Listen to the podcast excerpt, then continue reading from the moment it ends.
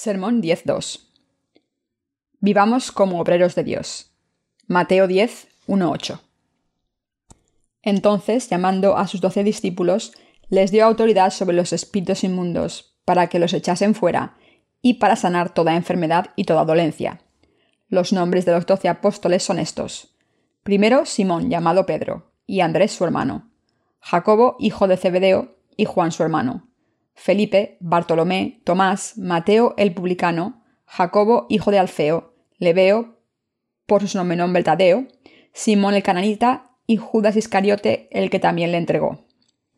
A estos doce envió Jesús y les dio instrucciones diciendo, Por camino de gentiles no vayáis y en ciudades samaritanos no entréis, sino id antes a las ovejas perdidas de la casa de Israel, y yendo, predicad diciendo, el reino de los cielos se ha acercado. Sanad enfermos, limpiad leprosos, resucitad muertos, echad fuera demonios.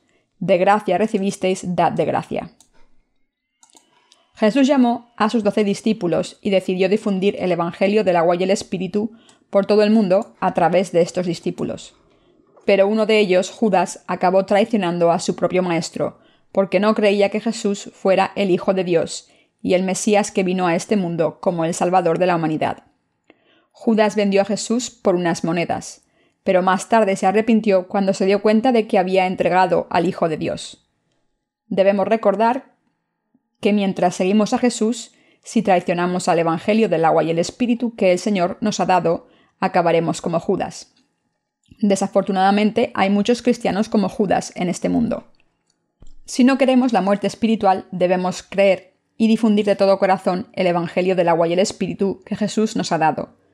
Para poder seguir este camino, los justos debemos poner nuestra fe en la divinidad de Jesús y sus ministerios del agua, la sangre y el Espíritu. Este mundo es un campo de batalla para los cristianos. Hay muchos malos espíritus en el mundo. Estos espíritus buscan cualquier oportunidad para devorar a los que creen en el Evangelio del agua y el Espíritu. Así que aunque uno crea en el Evangelio del agua y el Espíritu, si se deja llevar por los deseos carnales, se encontrará con la muerte espiritual. No debemos dejar que los mentirosos hagan todo lo que deseen. Los verdaderos cristianos debemos luchar contra ellos mostrando la vanidad de la fe de estos mentirosos. Nos dejarán en paz. De lo contrario, si no nos imponemos, nos devorarán. Por eso debemos vivir como soldados de Dios, tras creer en el Evangelio del agua y el Espíritu. Cualquiera que haya recibido la remisión de sus pecados al creer en el Evangelio del agua y el Espíritu, debe convertirse en un verdadero soldado cristiano, que predique el Evangelio del agua y el Espíritu. ¿Estoy diciendo que todo creyente debe convertirse en ministro? No, eso no es lo que quiero decir. Estaría bien que todo creyente se convirtiera en ministro, pero lo que quiero decir es que todos debemos hacer la obra por el reino de Dios según los dones que Dios nos ha dado a cada uno de nosotros. Deben darse cuenta de que si no forman parte del ejército de Dios que sirve a su Evangelio, acabarán siendo devorados por el ejército de Satanás. Hay algunos de nosotros que piensan, bueno, como no soy un ministro, mi fe en el Señor está bien como es. Pero mis queridos hermanos, no piensen de esa manera deben darse cuenta de que Satanás no hace ninguna discriminación a sus ataques y que está dispuesto a matar a cualquiera que no trabaje por el reino de Dios y que esté más interesado por los deseos carnales, ya sean laicos o ministros. Por tanto, todo cristiano debe dejar de lado los tres deseos de la carne. Primera de Juan 2.16. La primera concupiscencia que debemos dejar de lado es la concupiscencia de la carne, Debemos dejar de lado todos los deseos que vayan más allá de lo que Dios nos ha permitido. En segundo lugar, debemos abandonar la concupiscencia de los ojos. En tercer lugar, debemos dejar de lado el orgullo de la vida. Deberían desenterrarlo de sus corazones para así poder amar al Señor y seguirle. Si en algún caso persiguen los deseos carnales pensando, no pasa nada porque he recibido la remisión de mis pecados, morirán. Al recibir la remisión de sus pecados, Satanás no les dejará en paz, sino que intentará por todos medios echarles abajo, aprovechando toda oportunidad para conseguir su objetivo. Por tanto, para que Satanás no se apodere de nosotros, debemos estar en guardia y debemos ganar la batalla espiritual mediante la fe. Solo los que ganan esta batalla sobrevivirán. y para hacerlo debemos creer en la palabra del Evangelio del agua y el Espíritu todavía más.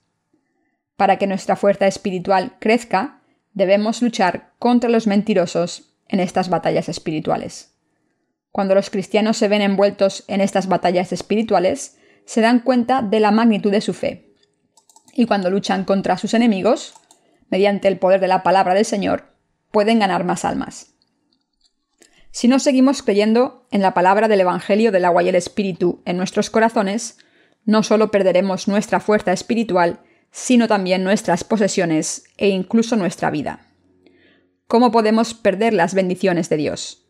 No creyendo en el Evangelio del agua y el Espíritu, porque este mundo es una batalla espiritual y por tanto Satanás no deja en paz a los que no tienen fe.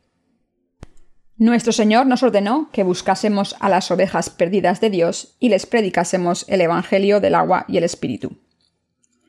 Los obreros de Dios deben hacer siempre su obra. Los obreros de Dios deben ir en busca de sus ovejas perdidas. Nuestro Señor tomó doce hombres como sus discípulos para hacer su obra en el mundo.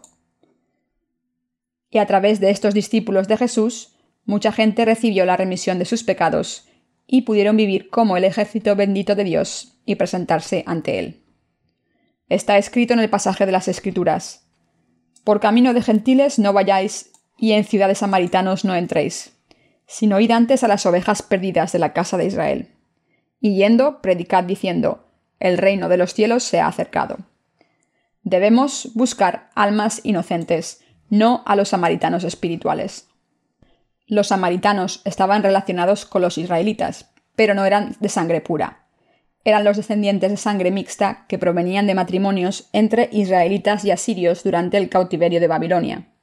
Por tanto, los israelitas no los aceptaban como su propia gente. Espiritualmente hablando, debemos ir a las ovejas perdidas de Israel. Debemos examinar a todas las almas, preguntándonos, ¿es esa persona una oveja perdida de Dios? Hay gente en este mundo que está sedienta de la palabra de Dios. Cuando hacemos la obra de Dios, nos transformamos en los buenos discípulos de Jesús, adecuados para que Dios nos utilice. Dios nos convierte en los soldados bien entrenados de Jesús y nos utiliza como sus herramientas.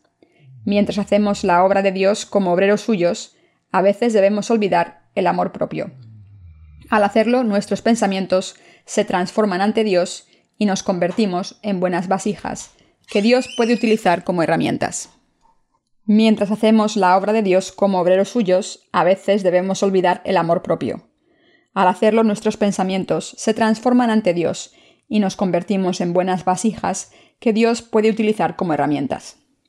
Si queremos vivir como discípulos de Jesús, obreros de Dios, entonces nuestro Señor nos convertirá en buenas vasijas.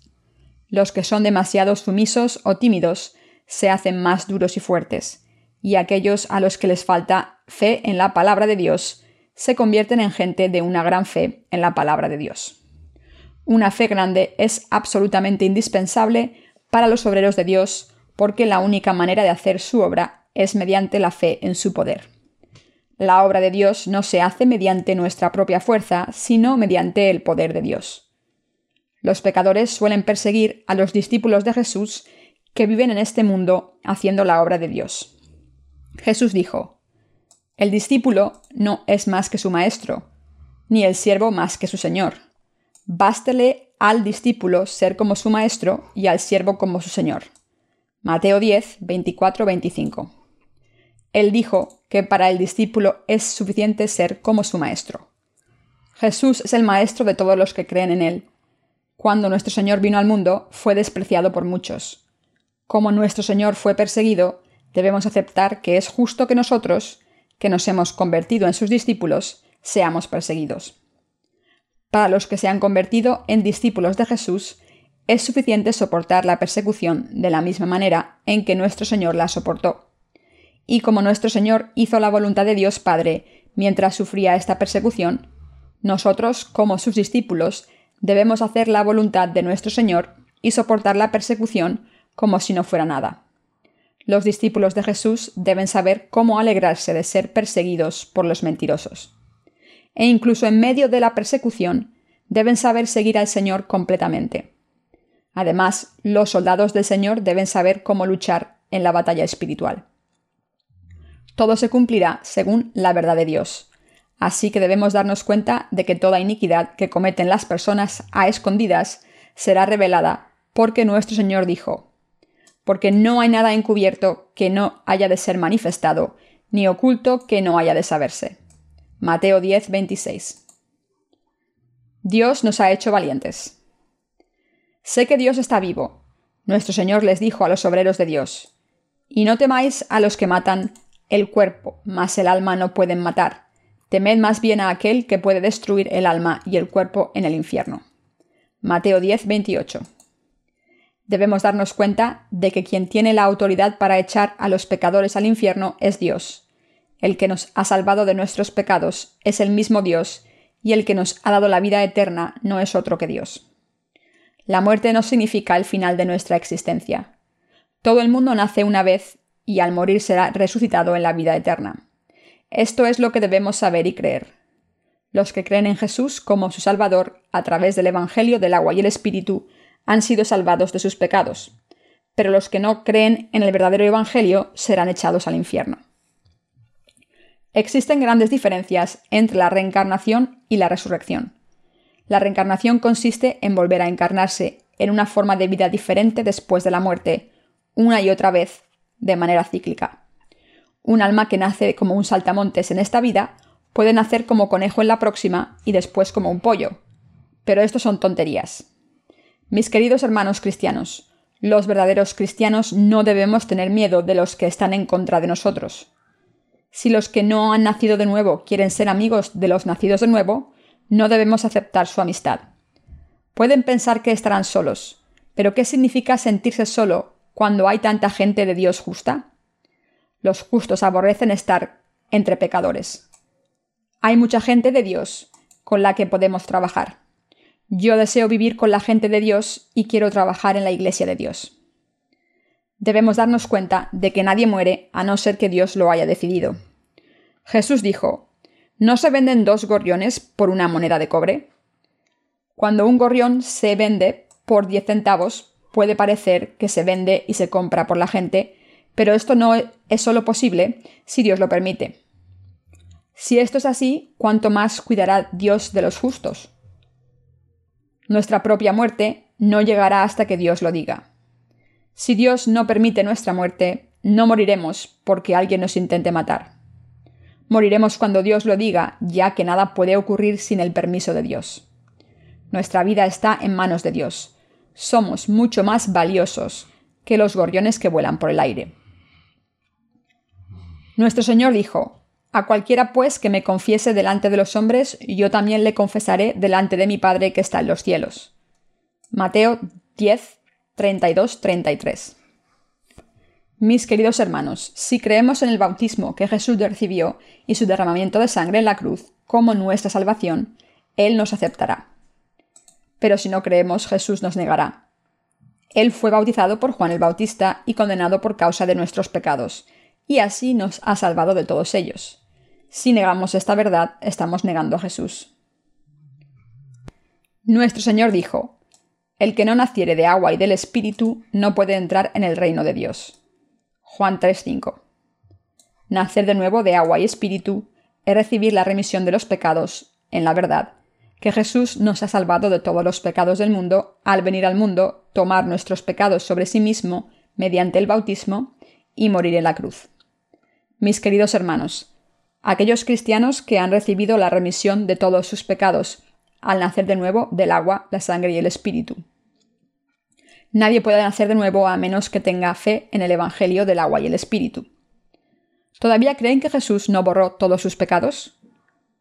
Cuando la abuela de una de las hermanas de mi iglesia fue hospitalizada, el pastor de la iglesia de su abuela fue y le dijo, Intenta rezar para conseguir la penitencia. Jesús borró su pecado original, pero no sus pecados personales. ¿Creen que Jesús solo borró el pecado original y que sus pecados personales no fueron borrados? Si alguien cree que Jesús borró solo el pecado original, pero no los personales, está negando a Jesús el Salvador. Lo que debemos saber es que Jesús nos ha salvado de todos nuestros pecados al recibir su bautismo y derramamiento de sangre. Pero si alguien rechaza esta verdad del agua y el espíritu, Jesús también le rechazará. Dirá, dijiste que no me conocías, dijiste que no había borrado todos tus pecados. Yo tampoco te conozco. Vete, te echaré a la ajena. Si no creemos en el bautismo y derramamiento de sangre de Jesús, Él nos negará, y si creemos en el Evangelio del agua y el Espíritu, se nos permitirá entrar en el cielo según nuestra fe. Nuestro Dios es el Dios de la justicia y la equidad. Jesús es el Dios de la verdad. El Evangelio del agua y el Espíritu de Dios es su justicia, no una mentira. Si nuestro Señor aprobara a cualquiera que intentase creer en Él de cualquier manera, ¿para qué nos ha dado el Evangelio del agua y el Espíritu, sacrificándose tanto?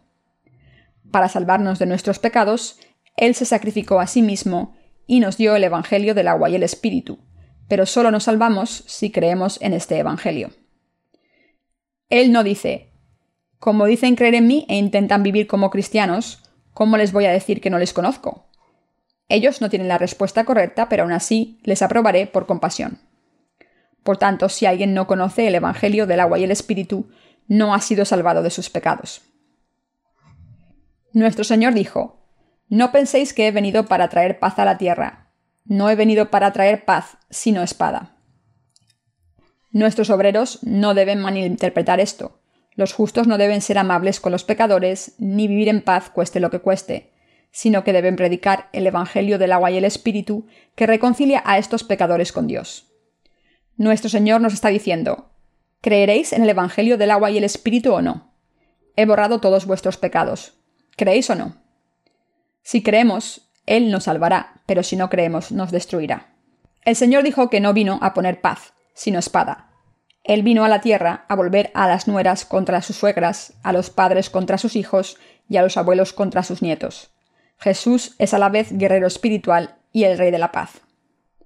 Aunque Jesús haya borrado todos los pecados del mundo, no puede salvar a los que no creen en la verdad a pesar de ello. Mis queridos hermanos, si creen en el Evangelio del agua y el Espíritu, serán reconciliados con Dios, pero si no creen en este Evangelio, seguirán siendo enemigos de Dios. Los nacidos de nuevo pueden encontrar al enemigo en su propia casa, es decir, los familiares que no han nacido de nuevo y que por tanto son sus enemigos. De vez en cuando visitamos hospitales para predicar el Evangelio, y algunas de las historias que hemos escuchado ponen los pelos de punta. Hola, ¿cómo estás? Por cierto, ¿dónde está el otro paciente? ¿Se ha ido? En realidad murió ayer. La gente habla de la muerte con mucha ligereza. Por supuesto, no son ellos los que han muerto, sino otra persona, pero aún así se habla de la muerte con mucha ligereza, como si no tuviera importancia. Dicen sin tristeza, ha pasado mejor vida. Los que no han recibido la remisión de los pecados son gente sin corazón y sin compasión. Romanos 1.31. Les es indiferente que uno de sus hermanos o hermanas muera. Solo se entristecen un poco. Parecen afectados en el funeral, pero luego se olvidan mientras vuelven a casa en sus coches. Mis queridos hermanos, los nacidos de nuevo sí tienen corazón. Guardan a los más débiles en su corazón les rompe el corazón el no poder ayudar. Puede que nos hayamos insultado cuando nos peleamos, pero en el corazón de los justos siempre hay compasión por los demás. Siempre nos preocupamos por nuestros hermanos creyentes y deseamos que prosperen tanto en cuerpo como en mente. Nos duele en el alma ver a los que no han recibido la remisión de los pecados porque tenemos compasión en nuestros corazones. Tenemos compasión y esperamos que prosperen. Es nuestro deseo que a donde quiera que vayan estén con la Iglesia de Dios, que predica el Evangelio del agua y el Espíritu, y que sean bendecidos. Pero me entristece ver muchos corazones que no tienen la misericordia de Dios. Si alguien va al mundo y no vive como obrero de Dios en su iglesia, perderá su corazón de nacido de nuevo, por muy decidido que esté a vivir con el Evangelio. El que ama más a Dios. Los verdaderos cristianos aman a Dios y hacen su obra. Nuestro Señor dijo, El que ama al padre o madre más que a mí no es digno de mí. El que ama a hijo o a hija más que a mí no es digno de mí. Mateo 10:37. Mis queridos hermanos, piensen una vez más. Si quieren vivir como obreros de Dios, deben tener un corazón que ama a Dios más que a nadie. Solo cuando aman a Dios más que a nada en el mundo, pueden convertirse en obreros buenos. No podemos amar a Dios con nuestros propios esfuerzos, solo con intentarlo. Solo al abandonar nuestra confianza en la carne y dejar de lado los deseos carnales. Al poner nuestra fe en el Evangelio del agua y el Espíritu, y así dejar que el amor de Dios reine en nuestros corazones, podemos vivir como discípulos de Jesucristo. Solo cuando nuestros corazones reciben la remisión de nuestros pecados, Dios se convierte en el más amado por nosotros. Nuestro Señor dijo, El que ama a padre o madre más que a mí no es digno de mí. Este pasaje no significa que no debemos amar a nuestros padres, sino que debemos darnos cuenta de que Dios se merece nuestro amor y respeto más que nuestros padres. Esto es lo que el Señor nos dice. En otras palabras, como Dios es mucho más honorable que nuestros padres carnales, y como Él nos ha dado muchas más cosas que nuestros padres, debemos amarle más, y en este amor también debemos honrar y amar a nuestros padres carnales. Nuestro Señor es más adorable que nuestras propias esposas, hijos, tierras, riquezas, dinero, reputación, placer, nosotros mismos o cualquier cosa en este mundo. No hay nada en este mundo más digno de amor que nuestro Señor. Mis queridos creyentes, aunque nos queramos a nosotros mismos, si nos comparamos con el Señor, no podemos hacer otra cosa que confesar que el Señor es mucho más adorable y valioso que nosotros mismos. Del mismo modo en que Pedro confesó su fe diciendo, Sí, Señor, tú sabes que te amo. Nosotros tampoco podemos evitar hacer la misma confesión. Nuestro Señor es majestuoso y adorable para nosotros. No hay nadie en este mundo, en el universo entero, y en toda la eternidad que sea mejor que nuestro Señor. Nada material puede ser mejor que nuestro Señor, ni ningún placer puede ser mejor que el Señor. Los obreros de Dios aman al Señor ante todas las cosas y le sirven. De hecho, sólo así uno puede convertirse en obrero de Dios. Y Dios siempre ama primero a los obreros que siempre piensan en Él. Lo que quiero dejar claro es que ustedes y yo debemos vivir como tales obreros. A veces, como buenos padres, parecemos preocuparnos más por nuestros hijos que por el Señor. Pero en el fondo de nuestro corazón sabemos que nuestros hijos no pueden ser más importantes que el Señor. ¿Entienden lo que les quiero decir? Si comparamos a nuestros hijos con el Señor y calculamos su valor, nuestro Señor es mucho más valioso que nuestros propios hijos. No es porque no queramos a nuestros hijos, sino porque el Señor es más valioso que ellos y cuidar y amar a nuestros hijos en el amor del Señor es el verdadero amor. Cuando digo que amamos a Dios más que a nuestros padres e hijos, algunos de ustedes pueden pensar equivocadamente que les estoy diciendo que no amen a sus hijos ni a sus padres y que los abandonen. Pero eso no es lo que quiero decir. No les estoy diciendo que abandonen a sus hijos y a sus padres, sino que amen a Dios primero. Recuerden lo que el Señor dijo. Y el que no toma su cruz y sigue en pos de mí, no es digno de mí. Mateo 10:38.